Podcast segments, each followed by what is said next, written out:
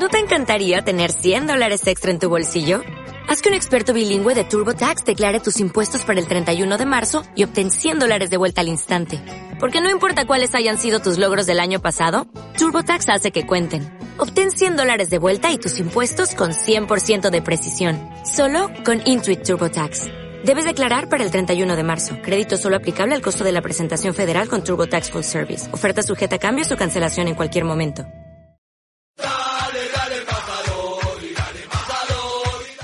Comienza el programa del hincha albiazul.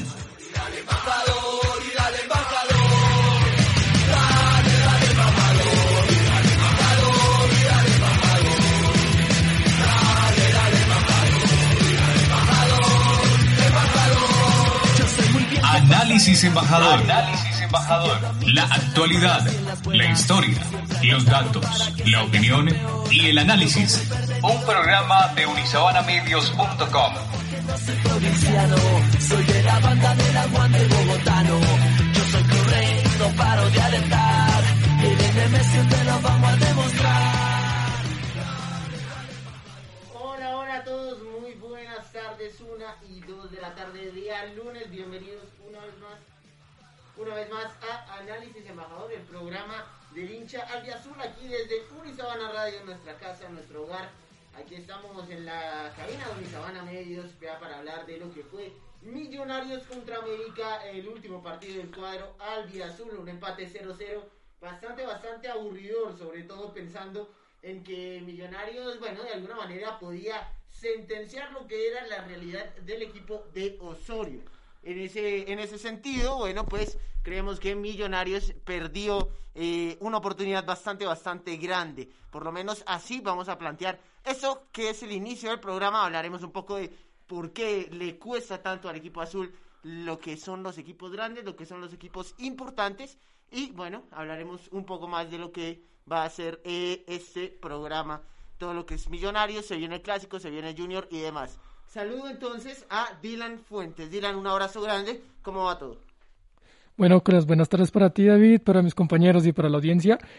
Eh, no, sí, pues eh, sabor agridulce, pues digamos que no se perdió con América, eh, no se hizo el mejor partido lastimosamente, pero pues tampoco se perdió. Entonces, eh, ahí está la situación y ahí va Millonarios, vamos bien en la puntuación.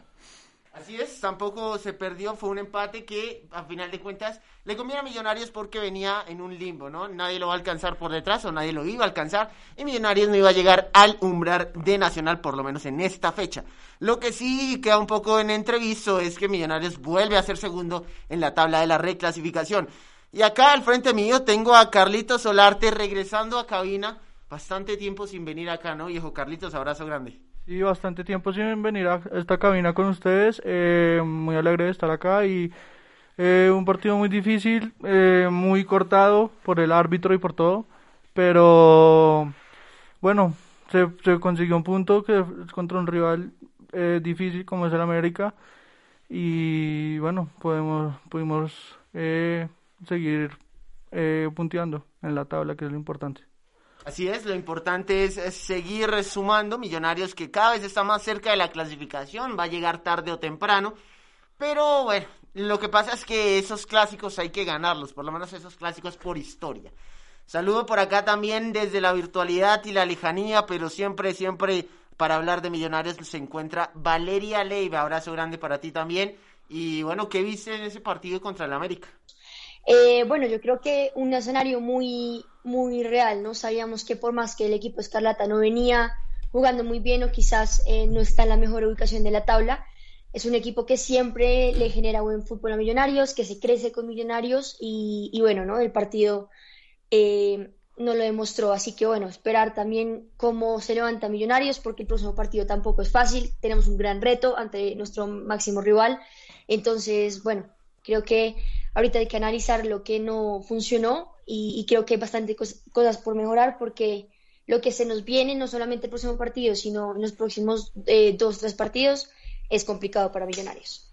Complicado para Millonarios, claro que sí. Además, recordemos, ¿no? Santa Fe que ya ganó el primer clásico de ese 2021-2. Eh, un 1-0, un resultado que fue bastante, bastante mm, o que dejó en evidencia sobre todo lo que es Millonarios o lo que podía llegar a ser contra los grandes. Y finalmente para acabar con los saludos y el abrazo para José Camilo Casiblanco, viejo Cami.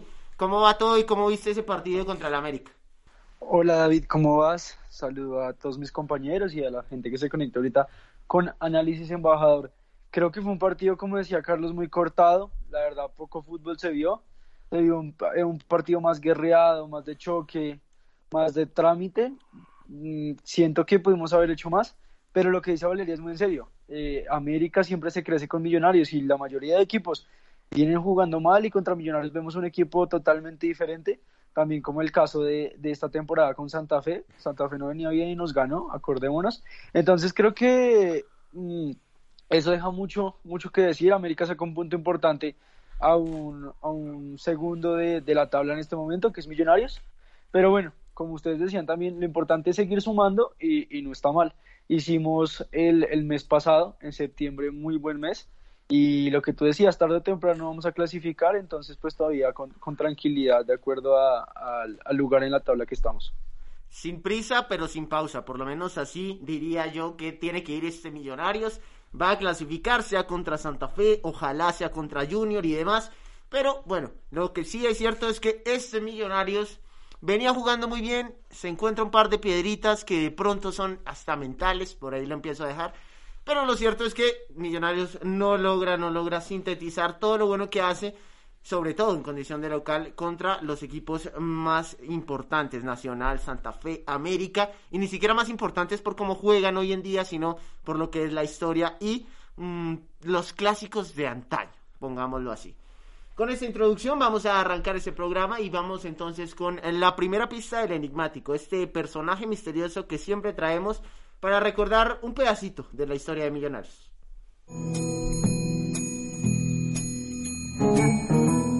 Enigmático, el personaje de la semana.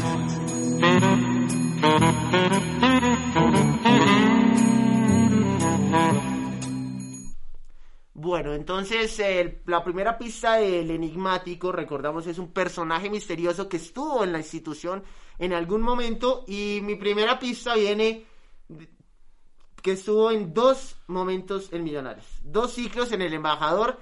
Adelanto acá que era un jugador que a mí me gustaba bastante.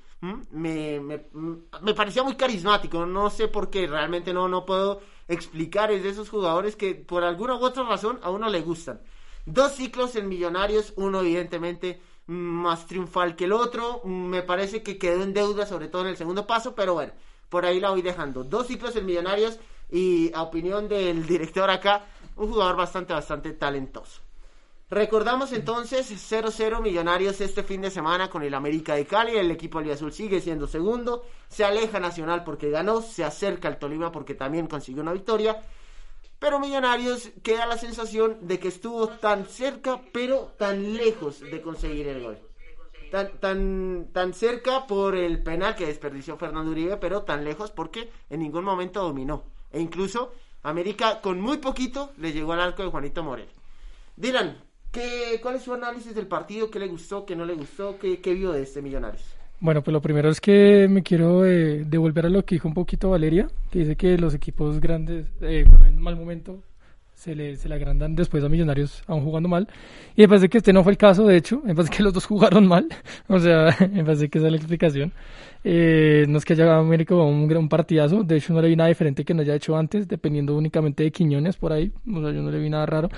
Entonces, pues no, no es que se le haya agrandado a Millonarios, eso por un lado. Y por el otro, eh, no, pues no, no, no, me gustó en Millonarios que hubo mucha imprecisión, o sea, me parece que la falta de, de volumen en ataque, eh, o sea, aparte que no había mucha gente arriba, o sea, vi muchas veces solo a Fernando, eh, también fue que no había presión en los pases, algo que por el contrario, se ha visto en los últimos partidos que habían mejorado mucho con Mojica y con McAllister. Sin embargo, pues eh, los voy a tocar más adelante, pero de una vez les dejo que para mí tuvo mucho que ver la cancha. O sea, es un análisis más directo ahí. Nunca suelo sacar esa excusa, pero más adelante les digo por qué. Y, y no, y nada, pues en, en general es un partido impreciso donde ninguno dominó, en mi opinión, ninguno dominó. Y sí, se dio esa falencia en, desde ese lado, desde la presión de los toques.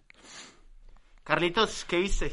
Eh, pues vi casi lo mismo, un partido muy cortado, muy guerreado más que jugado. Eh, el penal de Uribe pues es desafortunado y el gol que nos anulan pues por una falta que también se, el árbitro también otra cosa que quería decir es que el árbitro demoró mucho casi todas las jugadas en el bar que no que yo creo que no debió haber eh, dado como 10 minutos por jugada o algo así y pero bueno eso fue un partido muy muy difícil en la desde el punto de vista que siempre no hubo no hubo juego Infortunadamente el VAR fue protagonista, no podemos eh, no decirlo, aunque yo aquí me meto la cucharada, yo creo que acertó en todas las decisiones, la verdad.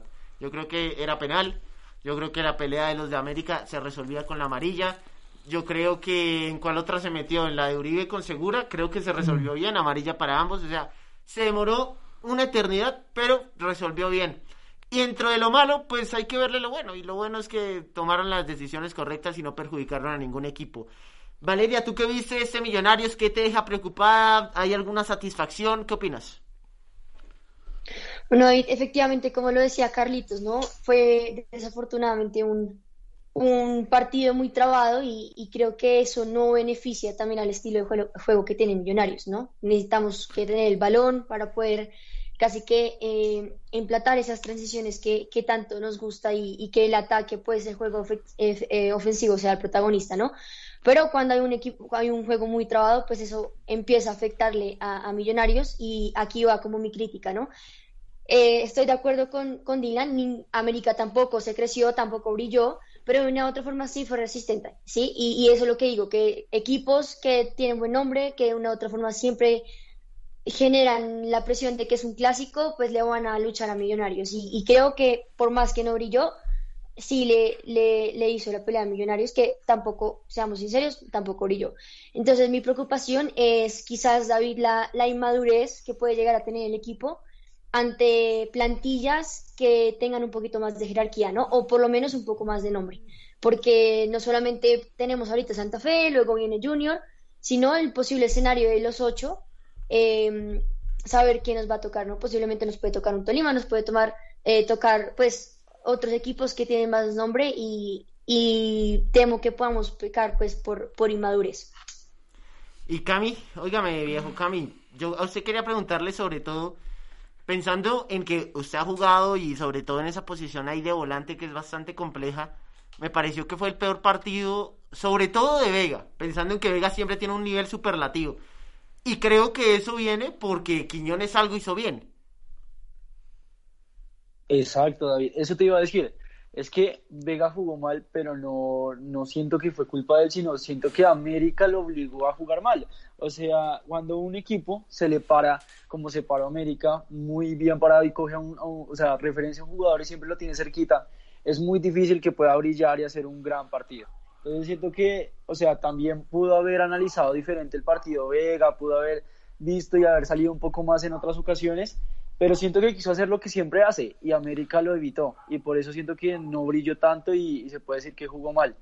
También en otro tema estoy, eh, estoy pensando todavía con Dylan que habla que la cancha le perjudicó a Millonarios, la verdad, o sea, no entiendo, era el campín, que, que, lo explica ahorita porque no, no, no entiendo cómo así que le perjudicó a Millonarios la cancha, pero sí, en términos, en términos generales, siento que estoy muy de acuerdo con Valeria, que eh, contra equipos grandes siento que Millonarios le, se achica, no sé qué le pasa, pero no, no podemos ganar. Y esperemos ahorita que en partidos difíciles cambie la, la cuestión, pero, pero me preocupa porque vienen dos partidos muy complicados y contra rivales grandes. De pronto no están en su mejor expresión, pero igual con Millonarios se complica la vida con, con esos equipos. Eh, pues no, quería responder que a lo que dice Camilo de, de lo de Vega pues, ¿cómo así? Entonces, cuando juega bien es porque jugó bien y cuando juega mal es porque el equipo rival lo hace jugar mal. No, no, eso es primo rasero. Para mí, Vega y Giraldo jugaron mal, terrible. De hecho, es el peor partido que les he visto en la temporada. Y, es de ellos, o sea, me van a decir que Quiñones es el jugador más difícil que le ha tocado a Vega. No creo. Entonces, eh, sí, no, y fue un error de, de tándem, los vi demasiado lineales. Eh, de pronto también podría culpar un poquito a, a, Bertel, que también lo vi flojo por esa banda con Quiñones, o sea, esos dos se embolataron ahí con ese jugador de América. Pero pues no estoy con Camilo cuando dice que es que América lo hizo ver jugar mal. No, para nada. Eso ya va en el jugador. Si no, pues diríamos eso cada vez que un jugador juega mal. Eso es virtud del oponente y pues también sacrificio del local, ¿no? Pues en este caso Millonarios. Entonces sí, no estoy de acuerdo por ese lado de la cancha. Eh, que no, que les, bueno, pues ya que lo menciona, eh, que lo que pasa es que antes, justo antes del partido, que hay un aguacero terrible por esa zona, yo estaba por ahí, y, y desde que comenzó, no sé si vieron la parte, creo que era en oriental, hacia la tribuna oriental, pero no estoy seguro, eh, cuando hacían el zoom en la cámara y todo se veía encharcadísimo, eh, o sea, a Rivaldo le costaba muchísimo enganchar el balón, de hecho se le fueron como tres. Y, y, nada, o sea, no es por el campín, o sea, no hablo de eso, sino de en sí las condiciones de la cancha, que tanto para el uno como para el otro eh, se estaban resbalando también bastante, creo que hubo un par de guayos, eh, un par de jugadores que cambiaron guayos y eso. Entonces es por eso que digo que eso afectó la imprecisión, eso es lo que quería decir. Antes de, antes de darle paso a Cami, que sé que quiere contestar, eh, voy a meterme la cucharada y yo creo que lo que hizo bien Quiñones fue posicionarse, posicionarse a la espalda de Vega y hacer que él quedara largo con Giraldo. Y ahí entraban otros volantes de América, sobre todo Sierra en el segundo tiempo y demás. Yo creo que por eso, eh, por lo menos es lo que interpreto, por eso creo que Quiñones hace ver mal a Vega. Pero bueno, eh, eh, a ciencia cierta el, partido fue malo. entonces yo creo que no, no podemos quedarnos mucho aquí. Yo sí quería preguntarle a Carlitos, ya que él estuvo en el, en el estadio, estuvo viendo a Millonarios contra el América. Primero, ¿qué tal la experiencia? ¿Qué tal regresar al Campín después de tanto tiempo? Y después, sí se veía tanto charco porque por lo menos en televisión se veía que saltaba por en algunas zonas, no en toda la cancha, pero sí en algunas zonas. Eh, bueno, primero que todo la experiencia sí es bastante eh, gratificante ver otra vez el, el campín lleno, eh, pues me gustó mucho. y sobre la cancha sí se veían esos, esos espacios que la bola rebotaba, pues no rebotaba, y, sí, eh, también quería agregar algo rápido sobre los jugadores. Murillo es otro que vi que no que no estaba como nervioso también y pues eh, faltó mucho Vargas eh, para acompañar a Ginás y ya, eso fue de todo, sí. no, pues quería adicionar que lo, lo que hice de Murillo me faltó fue más en ataque. O sea, se notó más la, la falta de Vargas sacando como al equipo y eso. Pues en defensa no lo vi tan mal, pero pues de pronto en el, allá en el estadio se, es diferente la, la perspectiva, yo creo. Bueno, lo que sí es cierto es que, a excepción de Murillo, que ahí va Vargas, esa es la titular de Millonarios. Esa es la titular, por lo menos de Gamero, para Gamero. Y me preocupa un poco que si la cancha está mala, hay que buscar una solución desde el banco, desde los 11 y demás, porque el juego de Millonarios es tener la pelota y tenerla y por arras de piso, pero el día que llueva torrencialmente y eso que ya había parado. Entonces, a mí me preocupa que no hay plan B. Eh, otra cosa que quería agregar que se vio en la cancha es que muchos jugadores salían a la banda para que les pusieran el spray, porque pues por lo de la cancha es lo mismo. El, el linimento, el famoso linimento. Eh, Valeria, a mí me preocupa que no hay plan B, como decía. Y también me preocupa que, hombre, esa es la titular. Y sí, se sacan los puntos contra Águilas, contra, bueno, contra Jaguares no, pero contra Envigado y demás. Pero con lo que esos son los que están y esos son los que van a jugar las fases finales.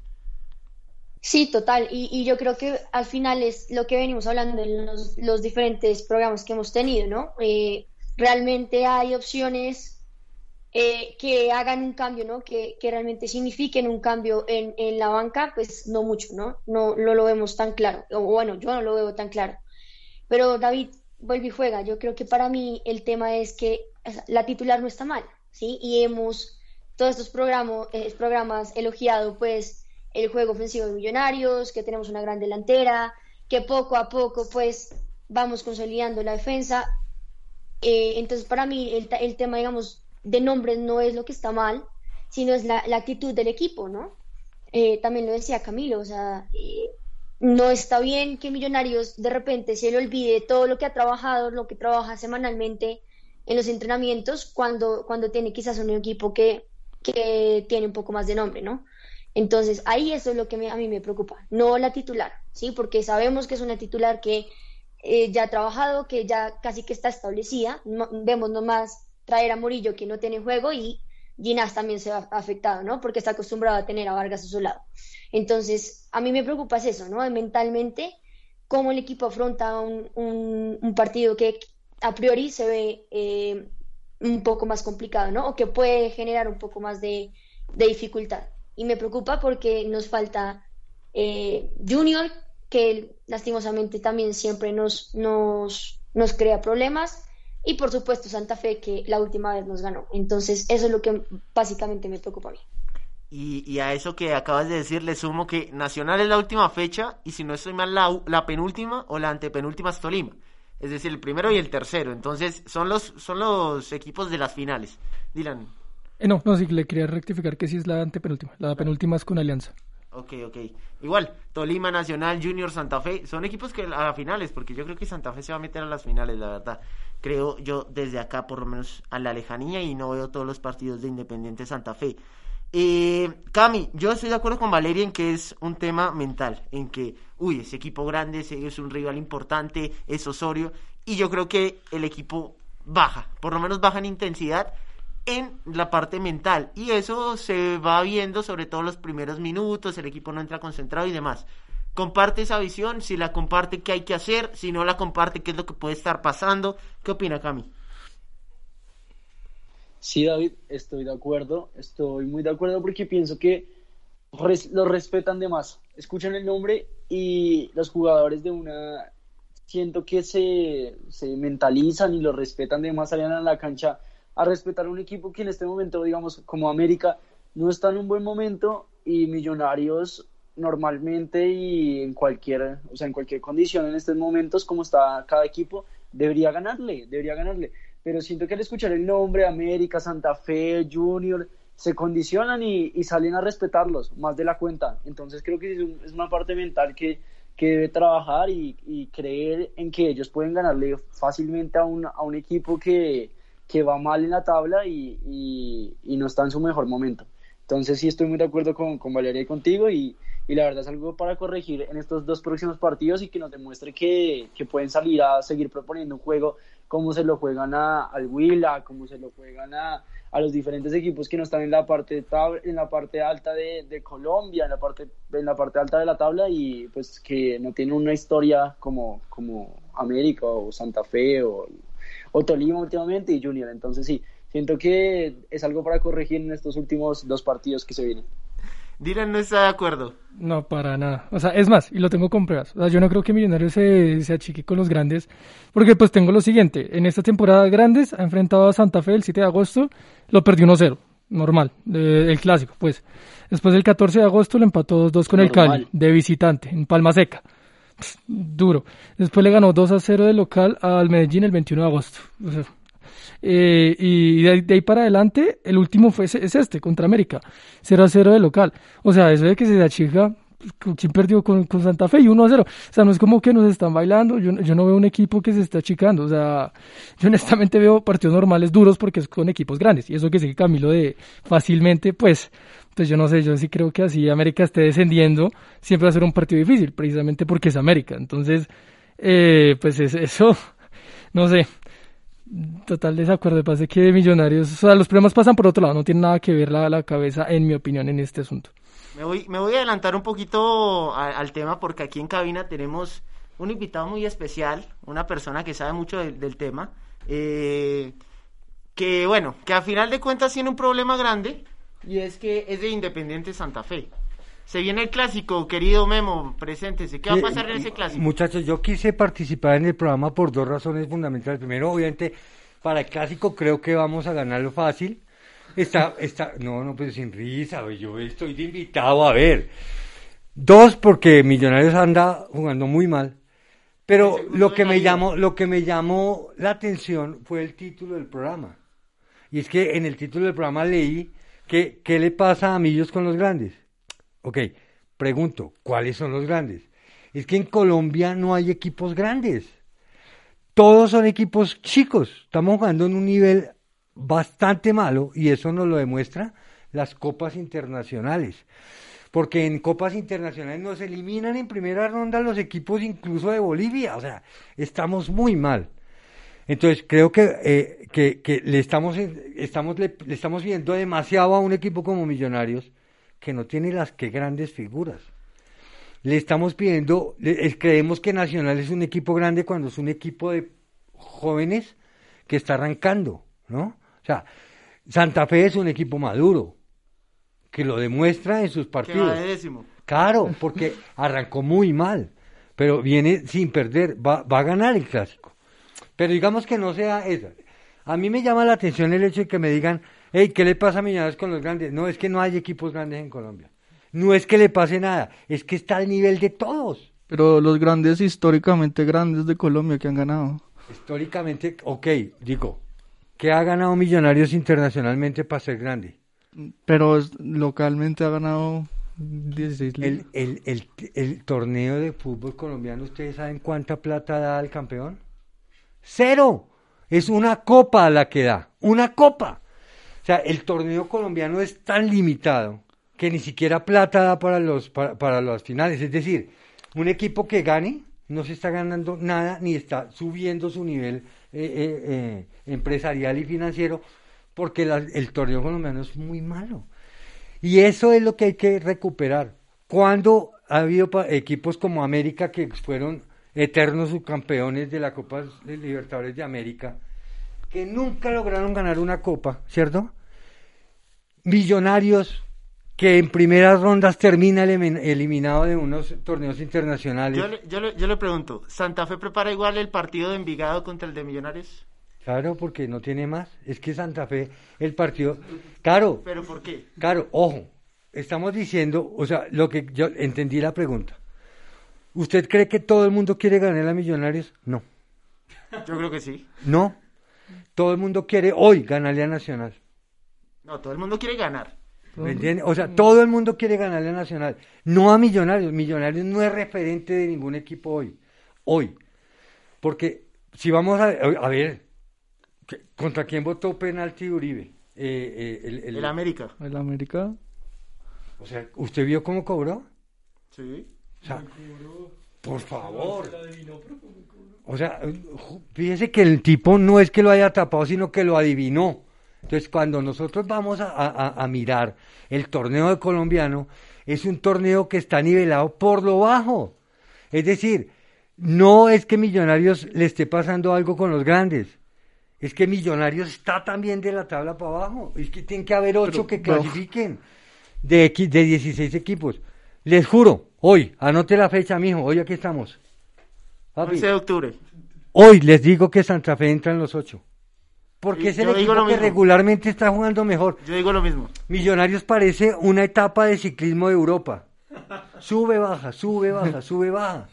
Y ese, ese, ese, ese, esa- esa- ese nivel lo tiene Nacional, que tiene un equipo súper joven. Junior, acuérdense Junior, todas las contrataciones. Por favor. Millonarios viene de perder el título con quién? Tolima. Con Tolima. Un equipo que si usted no mira figura por figura no gana lo mismo que los de Millonarios. No, pero Tolima Es estaba en decir, las finales. el nivel está por lo bajo. Quería intervenir porque me encantan estos programas, deberían invitarme más seguido. Pero ojo, ojo, el titular del programa fue el que me llamó la atención. No es que a Millonarios le pase nada con los equipos grandes. Es que realmente en Colombia hoy no hay equipos Déjeme, grandes. déjeme hacerle una contrapregunta. Santa Fe arrancó re mal. Sí. ¿Por qué solo le ganó a Millonarios en las primeras 5 6 fechas? No, no sé cuándo ganó otro partido. Yo hay veces creo que hay una vaina que se llama solidaridad de gremio y esto pertenece a la solidaridad de campo. Es decir, De- Santa Bogotá. Millonarios dijo, marica, dejémonos ganar Eh, eh, lenguaje, 1-0, lenguaje. dejemos ganar 1-0 a, a, a Santa Fe para que repunte. Ya, y repuntó, ¿no? Perdóname. Entonces, al repuntar, ¿cierto? Eh, le está ayudando como al, al, colega de campo Claro, para que Bogotá no quede tan atrás y no quede tan horrible. Porque, ojo, porque estamos, esta- esto se volvió Cali, Medellín y Bogotá. Siempre ha sido así. Y aquí, sí, claro, Barranquilla no existe. O sea, empezando que, voy a, voy a salirme un poquito del tema, pero ¿a quién le dicen Junior en la casa? Al hijo. Cuando el hijo se llama igual que el papá, le dicen Junior. Entonces, cuando los de Barranquilla dicen Junior, tu papá, están equivocados porque Junior siempre era el hijo. Entonces, arranquemos por ahí, eh, Barranquilla cero. Pero esa, ese, ese, ese problema que hubo entre Medellín, eh, Cali y Bogotá es fácil de resolver. Yo creo que los equipos de Bogotá son mucho más grandes que los equipos de... Entonces sí hay equipos grandes. No, estamos hablando del nivel. Claro. O sea, bueno, menos que- pequeños, menos pequeños. Bueno, Permítame, Memo, porque desde la casa en la parte remota hay un par de comentarios que le quieren hacer. Vale. Valeria, adelante y luego Cami. Mire, me cogieron con sombrilla, entonces que yo quería participar. No, no, no, no, a mí me parece algo muy curioso porque igual tampoco quiero entrar en, en polémica y muy agradable que Memo nos acompañe hoy porque por fin tenemos una visión totalmente contraria quizás a lo que podríamos ser como, como nosotros analistas de millonarios, pero Memo decía algo muy importante ahorita y es que Millonarios es una montaña rusa, ¿no? Y lo hablamos aquí muchas veces. Para mí, no, o sea, yo soy muy crítica con mi equipo y le exijo mucho y acá todos ellos lo saben. Pero a mí lo preocupante es que independientemente que si tengas a Santa Fe, a Junior Nacional o a Patriotas, el equipo juegue siempre bien, ¿sí? Y que siempre se mantenga en esa idea de juego que está implementando. Y a mí me parece que ante los grandes, si es que, o bueno, porque a mí históricamente sí, sí me parece que hay equipos que quizás son más relevantes en Colombia. Entonces, me preocupa es que Millonarios ante esos equipos se le olvida totalmente la idea de juego o todo lo que ha estado trabajando. Eso es lo que a mí me preocupa, esa falta de continuidad, esos sub y bajas que tú decías, Memo, eh, que para mí en el fútbol, pues en una liga, en la, nuestra, que también es muy de bajo nivel, pues para mí es preocupante, ¿sí? Y yo soy muy exigente siempre lo he dicho, me preocupa que un equipo flaquee tanto cuando son equipos que quizás tengan plantillas un poco más eh, potencializadas, por decirlo así. Era lo que quería decir David. Vale, sí, pero ¿sabes una cosa? La percepción mía como hincha de Santa Fe es que a Millonarios y a los hinchas de Millonarios solo les interesa ganarle a Nacional. Eso es la percepción de un hincha de Santa Fe. Digo, Millonarios puede perder con Patriotas, con Tolima, con Equidad, con cualquier equipo maleta de este país, menos con Nacional. Y eso se les volvió un problema psicológico. O sea, si le ganan a Nacional, ya, con eso tienen para todo el torneo. Ese es el grave problema. Yo creo, por el contrario, yo creo que el problema de Millonarios es que se dedica mucho a, querer ganarle a América, a querer ganarle a Nacional y el resto no le importa. Entonces le sacan empates, le, no, Eh, eh, pierden puntos o no los ve uno tan dinámicos. Yo, yo, yo no veo a el, domingo, yo, ojo, soy hincha de, de Santa Fe, pero siempre veo a Millonarios, siempre, porque quiero que pierda. ¿No? Pero ojo, pero soy objetivo, entonces digo, hey, no juega mal. Pero también hay un problema ahí de, de como de motivación. Hey, no me motiva a ganarle a, a- a Medellín, no me motiva a ganarle a, o sea, a Equidad, me motiva a ganarle solo a Nacional. Es que yo ni siquiera los veo motivados a ganarle a Santa Fe.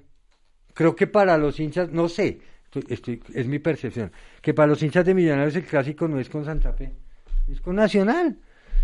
Y eso no es un Dylan clásico. afirma. Yo no, yo no concuerdo, pero Dylan afirma. Pero es verdad, eso es lo que ustedes creen. Y yo, y yo digo, no podría ser. Un equipo como River Plate, como Boca Junior, todos los equipos les quieren ganar. Todos en Argentina, ¿cierto? Porque el fútbol latinoamericano se volvió de que hay referentes a los que hay que ganarles. Y en Europa, por el contrario, todos los equipos quieren ganarle a todos los equipos. Entonces uno ve que eh, hoy le ganan al Barcelona, pero igual si no le ganan, mañana le ganan a la, la vez. O sea, Por eso, no la, importa. por eso la Premier es tan buena. porque todos los equipos están en un nivel donde cualquiera puede perder, ¿no? Y aquí solo nos importa que pierda Nacional o Millonarios. Y si, y si no estamos malos, hoy yo creo que ya están clasificados. Bueno, faltan cuántas fechas? Mm, ¿Seis o siete? Siete, siete fechas, que es un puntaje alto el que falta. Pero van a quedar acomodados otra vez los de siempre. Es que si no quedan los ocho de siempre, ¿cierto? Hay, hay, hay, hay otros ocho equipos que no son referentes de nada y siempre quedan por debajo. Entonces, ojo, yo siempre digo, simplemente no se obsesionen en querer ganarle a Nacional. Porque los puntos de Nacional son tres como ganarle a otro equipo que también le da tres. ¿Cierto? Entonces, creo que no le meten la misma gana, creo que no le meten, no, o sea, yo veo a Millonarios y lo veo, digo, equipazo, jugó contra Nacional. Equipazo jugó contra Junior. Bueno, contra el América fue un equipo, un equipo enredado, pero bueno, digamos que. Pero de ahí para abajo, esperan a ver quién se equivoca y, ¿no? McAllister jugó muy mal partido el domingo, ¿o no? Perdón, ¿fue el domingo o el sábado? El- El sábado, el sábado, sí, el sábado. Oiga, qué partido tan malo. No, Ginás estuvo flojongo. O sea, yo veo los partidos y los analizo. O sea, al final, gracias por que me metí aquí de intruso, pero es que lo que yo quiero preguntar es, realmente no tenemos equipos grandes. Pero- Estamos jugando por lo bajo. Pero a mí me parece que en su contraargumento me da la razón en que sí hay equipos grandes, porque la motivación no es la misma. Puede no ser grande internacionalmente, pero creo que sí, No, dentro pues de lo sí. malo, hay No, no, uno claro. menos malo. Si yo tengo un equipo que tiene 15 estrellas y el otro ame- nacional tiene como 16, no sé. 16. Claro, uno dice son grandes en Colombia. Pero no es que, no es, si usted los ve como referente de equipo grande, no lo son. O sea, realmente en una fecha que, on- donde, en, en, en, en Argentina, ¿cuántos títulos tiene River y cuántos tiene Boca? Esos van por los 30. como 45 esa vaina, o sea, absurdo, ¿cierto? Pero cuando uno nota un equipo como Nacional, o con- pues sí, son grandes aquí, pero lo que estoy diciendo es, hey, no hay que referenciarlos como grandes, porque cuando Santa Fe se enfrentó a River Plate, que fue una vergüenza, ¿no? Ah, no. que fue una vergüenza. Entonces uno dice, ah, es que Santa Fe es un equipo grande en Colombia y se ganó una suramericana. Sí, qué pena. A nivel suramericano fue una vez el líder, le ganó la suramericana. Pero váyase ese ridículo con River. Y eso mismo le pasa a Millonarios cuando juega con un equipo de Quito, de, de Perú, de Bolivia. Hermano, no, o sea, por favor. O sea, no. A eso me refiero. Estamos nivelados por lo bajo. Entonces no hay que mirar como referente a Nacional ni a Junior de América. Que oiga, el, el programa de hoy lo hagamos. Ya me metí en el combo. Pues yo creo que yo creo que sí hay que mirarlos como referentes, como partidos para ganar, pero no hay que despreciar a los de abajo, hay que jugarles. Sí, pero yo creo que cuando los equipos son grandes, uno no tiene que tener referentes. El referente tiene que ser uno. Ah, bueno. Es decir, cuando Millonarios se vea como referente, va a ser Millonarios. Pero si vea re- como referencia nacional, quiere decir que Nacional está un escalón arriba. Y lo está, yo creo que lo está. Hoy por hoy lo está. Es como decir que... Pero Millonarios está muy cerca. Claro. Está muy cerca. Tiene que creerse el cuento de que es referente y que es un equipo grande. Los equipos son grandes por la hinchada. Sí. La hinchada de Millonarios, yo creería que está Nacional Millonarios América. De acuerdo. Sí, incluso yo he ido a muchas partes de Colombia, bueno, y en todo el mundo, y hay hinchas de millonarios en todo lado. O sea, hay hinchas de millonarios en Barranquilla, hermano. Costeños hinchas de millonarios.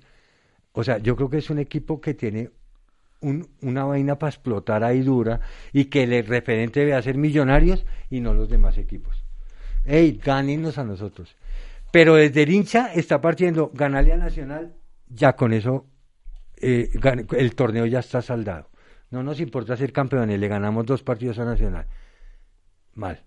Los quiero, gracias. Me invitaron solo, me invité, me, me invité, pero, pero, pero, pero quería participar porque yo vi abajo el hashtag y dije, a la un- almorcé a las 12 hoy, porque dije, quiero estar ahí con los muchachos porque, en serio, yo también veo a Santa Fe como que es un equipo que, o sea, nosotros podemos ser grandes a nivel suramericano, hay gente con que, pero creo que no nos creemos el cuento.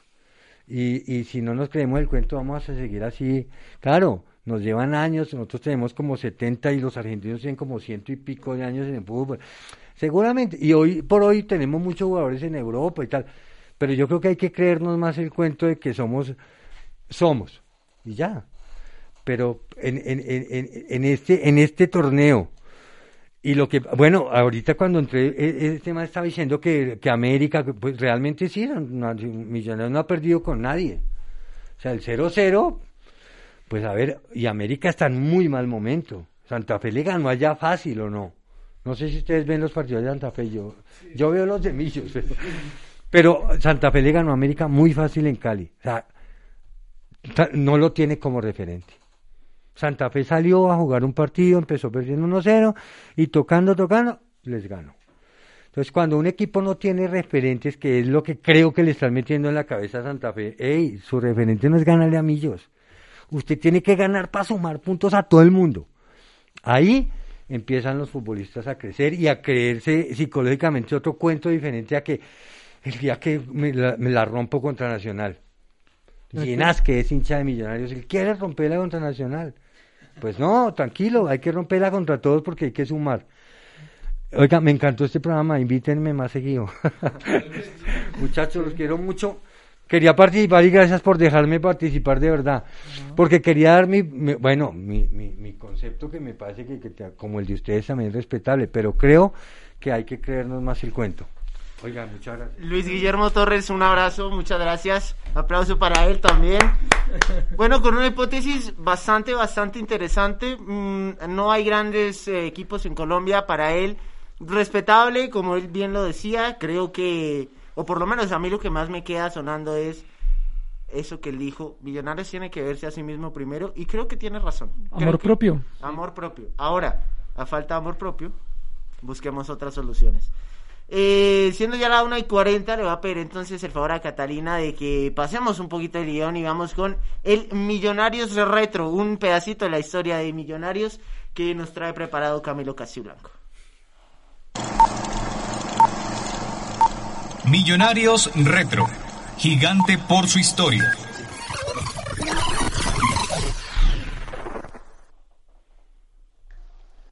Mauro Mórtola, fundador de Millonarios, comerciante de nacionalidad ecuatoriana, nació en Guayaquil. Entre muchos de sus negocios, tuvo una ciudad de hierro que instaló en el Parque Nacional de Bogotá y fue por varias décadas el sitio de diversión de las clases populares. Tenía que viajar por razones de negocios continuamente a su país. En esa época se exigía que para ingresar al Ecuador debía, aplicarse la vacuna contra la fiebre amarilla.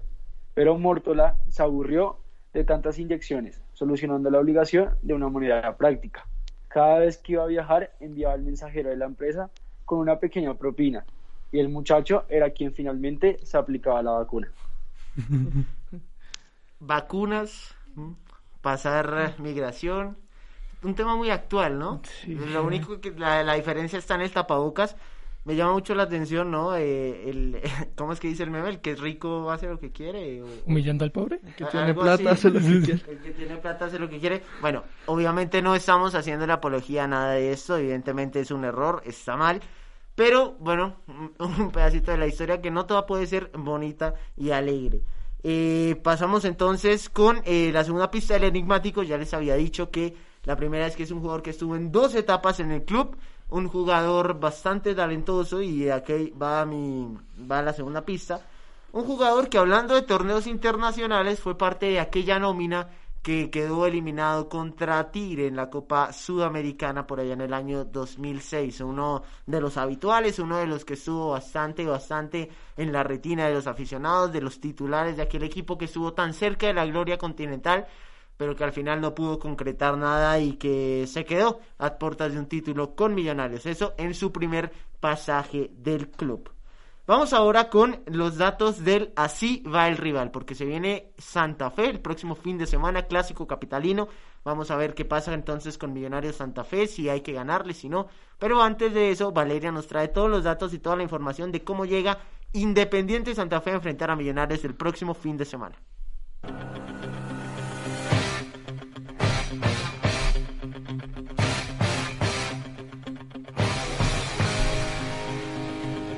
Así va el rival.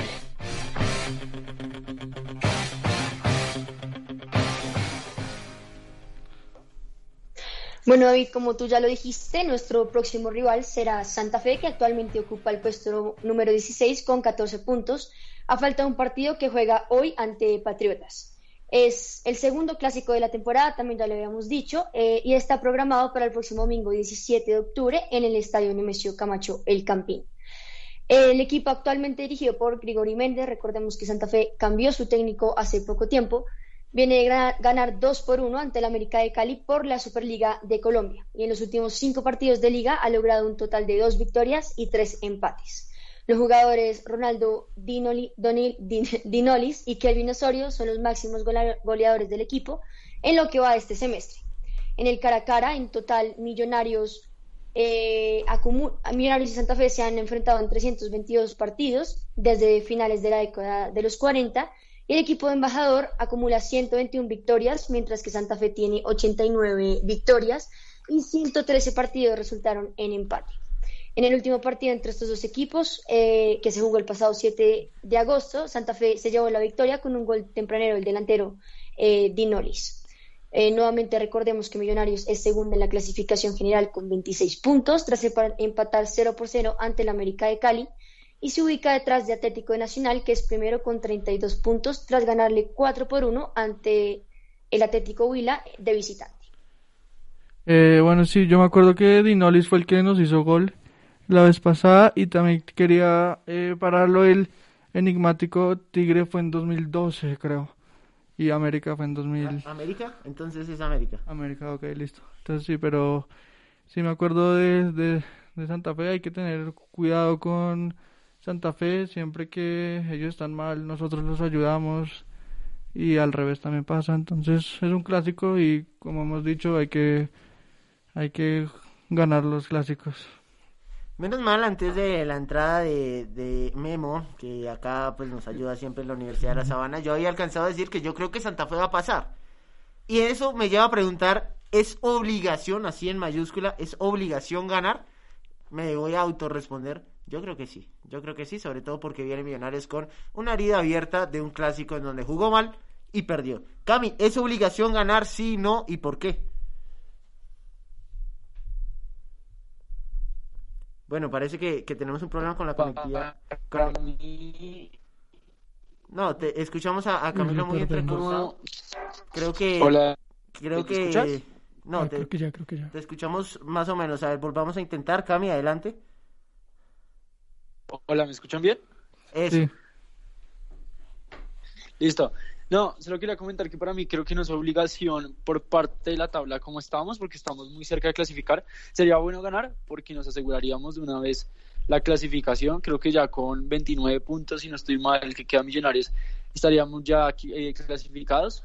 Y pues no es obligación, creo que no es obligación, pero para mí pues sería muy bonito ganar el clásico, a diferencia de Dylan, si pienso que es el clásico contra Santa Fe, no, no contra Nacional. También. Entonces creo que siempre es bonito ganar un clásico y, y me gustaría ver a Millonarios ganando ese partido y clasificando. Valeria, ¿es obligación ganar? Por supuesto que sí, David, ni me lo pienso.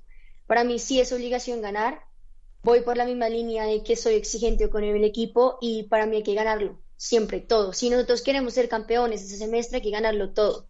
Sin importar si es Nacional, si es Santa Fe, si es Tolima, si es Junior o si es Bucaramanga. O sea, creo que, y mucho más cuando pues venimos tocados anímicamente eh, tras empatar eh, contra América. Así que para mí sí que es obligación ganarle eh, a Santa Fe. Por orgullo y por también de, tema deportivo, ¿no? Eh. Eh, bueno, para mí sí es obligación ganar, pero no porque sea Santa Fe o por la posición de la liga, sino por la reclasificación. Porque ganó Nacional, entonces no se puede dejar- dejarlo ir, hay que puntear eso hasta el final. Entonces me parece que por el empate con América, eh, sea Santa Fe o el que sea, hay que ganar la siguiente fecha. Entonces, ese es mi punto de vista. Me gusta, me gusta ese argumento. ¿Y Carlitos? Eh, bueno, también eh, siguiendo la línea de Memo de que hay que tener noso- nosotros como referentes, hay que ganar, así sea Santa Fe, Nacional, Jaguares, el que sea, eh, hay que hay que pensar en nosotros y seguir punteando. Entonces, eh, sí, es obligación para mí. Bueno, en ese sentido, Millonarios debe buscar esa victoria por todos los argumentos que se han dado acá, reclasificación, por la herida abierta, por el clásico, también porque los jugadores saben que no jugaron bien contra América.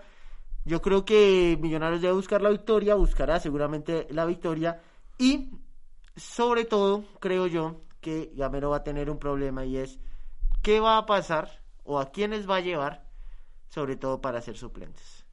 Y acá quiero plantear en estos poquitos minutos de programa un pequeño debate, porque yo sentí, por lo menos en el partido, que Gamero se demoró en los cambios y que no le tiene la confianza a Juber, por ejemplo.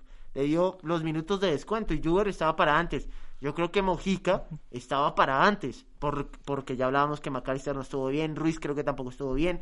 Mm, no sé, Pereira es un jugador que da alternativas, es diferente a Giraldo, pero hay que ponerlo. Entonces, a mí me parece, y me dio mucho la impresión en el último partido, que Gamero no confía en su suplencia. No sé si compartan, no sé si no compartan, pero creo que el problema está ahí. ¿A quién llevar que pueda cambiar el partido? Carlitos. Eh, a mí me parece que, bueno, el caballo Márquez que ingresó contra Río Negro y también ingresó ahorita, eh, es un buen recambio. Eh, pues esta vez contra el América no, no pudo hacer el gol, pero, pero pues está ahí para cualquier situación. Tal vez pudo entrar, tal como dices, eh, antes. Eh, Juber también estaba para entrar antes, mucho antes, porque McAllister jugó un muy mal partido. El Vega también, pero pues es difícil cambiar esos dos del medio por Juber que juega por la banda, pero pero sí, o sea, eh, a mí me parece eh, que en la banca no hay tantos, son suplentes más que alternativas.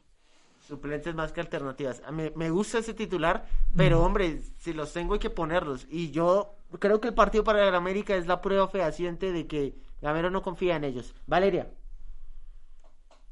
Sí, quizás hay como un poquito de improvisación, ¿no? David, creo que, lo que a lo que te refieres tú, ¿no? Un También. poquito de, de inseguridad al momento de, de hacer los cambios, pero es que vuelve y juega. Yo creo que el mismo Ga- Gamero sabe que lo que dice Carlitos, ¿no? Los que están en, el, en la suplencia, pues quizás no son jugadores que tengan cambio en un partido, sino son jugadores que, que, que van a entrar y para hacer un cambio y hacer un cambio también pensando en guardar un jugador o algo así. Entonces sí que hay un poquito de improvisación y si tuviese que decir quizás un nombre para como para responderte que puede cambiar un partido o ni siquiera cambiar, que puede llegar a, a impactar un poco, pero cambiar un partido no, no lo veo muy claro. Pero lo dije el, el programa pasado, para mí Quiñones es un jugador que quiero ver más, que desde la casa, que siempre que entra va a entrar con la, con la, con la intención de, de hacer algo eh, bueno. Y, y Mojica, al final Mojica estaba ahí con McAllister cambiándose ese, ese puesto en la titular, entonces creo que Mojica es un jugador que, que a diferencia de otros, pues puede tener un poco más de confianza de- del técnico. Eh, óigame, Cami, ¿y qué pasó con Rengifo? ¿Qué pasó con Guerra? Nunca los volvió a llevar, nunca los volvió a tener en cuenta. Bueno, parece que Cami... Es que estoy totalmente de acuerdo contigo, David. Creo que Ya es que... Creo que el tema es de, de confianza de, de Gamero con, con, con los suplentes. Creo que el tema es eso. Y también extra confianza con los titulares. Siento que Gamero se, los 11 les tiene demasiada confianza y cree en ellos totalmente. Y creo que yo también haría lo mismo, David. En serio, jugadores como Quiñones, sé que son o sea, pueden ser como dice, como dice Carlos, que mencionó, son suplentes más que variantes. La verdad, creo que no pueden cambiar un partido en estos, en estas instancias y, más si no, si los titulares no encuentran la manera. Entonces siento que todavía no he encontrado una suplencia y jugadores de, recambio. Ahorita otra vez Márquez está volviendo, pero sabemos que llevaba unos cuatro o cinco partidos muy mal eh, y no, pues ya más de no sé cuántos cuántos partidos sin anotar, que volvió ahorita contra el partido pasado, que nos dio tres puntos importantes, pero igual siento que Gamero todavía tiene mucha duda ahí con los recambios. Y por eso creo que tampoco hemos visto a Guerra, hemos visto a Rengifo, porque no, no se siente seguro y cuando entran no, no demuestran ser más de, de los titulares. Dylan, ¿qué me dice? Eh, bueno, me voy a adelantar al último que usted dijo y yo extraño a Guerra. Para mí Guerra era una buena alternativa por esa banda que no se necesitaba velocidad. Sí, no sé qué habrá pasado la interna ya en el equipo, pero Guerra me es un jugador que me hace falta. Eh, otro que no mencionó fue Javier Valencia. Ese tampoco ha vuelto ahorita, ¿no? Sí, no sé. Pero bueno, eh, lo que sea los recambios, yo voy muy por la línea de Valeria. Eh, yo creo que Mojica y Juber son los llamados, eh, perdón, Quiñones. Eh, Sí, sí, eh, sí, sí, ver. Eh, ellos dos son los llamados a, a hacer los cambios en el partido. Más que todo Mojica o McAllister, bueno, ustedes saben que se están rotando esos, esos ahí en la mitad, ¿no? Pero, pero bueno, el que entre ellos y con Quiñones, y pues esperar que se vuelva a iluminar un poco el caballo. No veo mucho más de ahí. Ah, Pereira. Me gustaría que le más oportunidades a Pereira, pero pues no sé si Gamero no lo pone, a lo mejor es porque de verdad no está en, no está en forma. Y eso es preocupante, Carlitos. Eh, sí, eh, es que yo creo que Gamero no pone a Quiñones porque tal vez le puede pasar lo mismo que a Rengifo y a Guerra que los mandaron eh, a la banca pues todo ese tiempo. Confío en ellos, pero después fueron a la banca, entonces tal vez con Quiñones hay que darle más tiempo.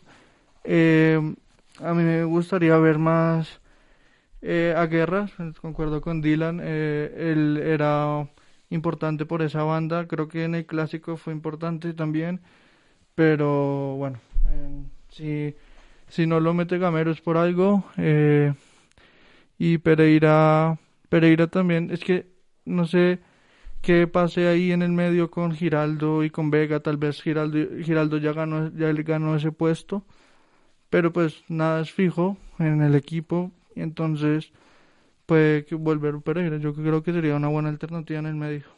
Yo creo que la titular es la que es y estoy de acuerdo con Gamero, pero sí me parece que se demoran los cambios y me preocupa que sea un tema de confianza.